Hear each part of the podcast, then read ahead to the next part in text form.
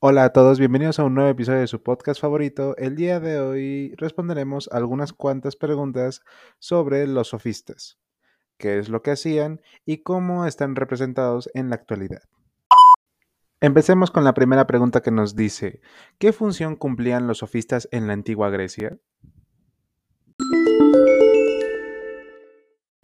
La respuesta a esta pregunta sería de que los sofistas eh, cumplían la función de ser maestros del saber.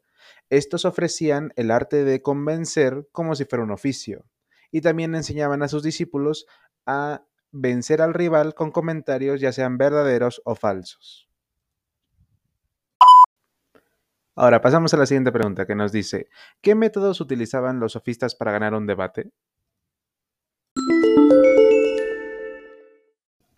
En sí, los métodos que más usaban eran las falacias, que como dije anteriormente eran argumentos inválidos, pero que a primera instancia podían parecer correctos, y con esto persuadían a las personas y lograban vencer a su rival.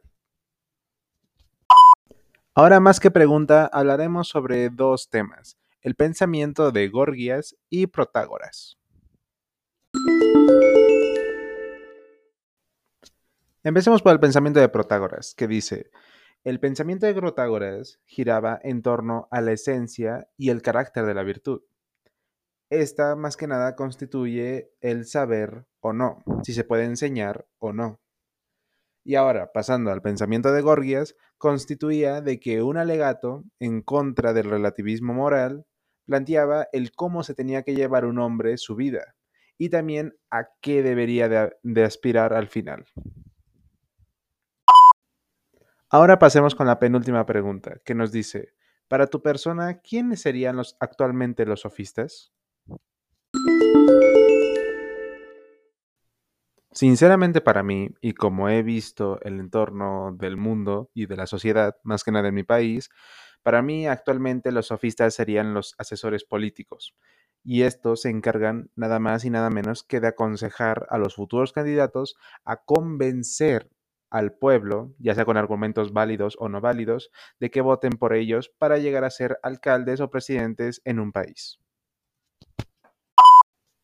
Ahora, la última pregunta nos dice, ¿cuáles son las principales diferencias entre Sócrates y los sofistas? ¿O qué diferencias tuvieron?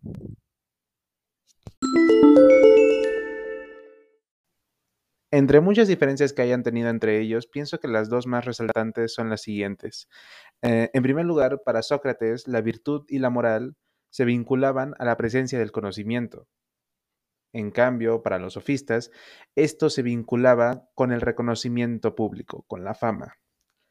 Y la segunda diferencia sería que para Sócrates, la verdad es universal y que existe en todos, que para todos es una misma verdad. En cambio, para los sofistas, nunca o no hay una verdad absoluta.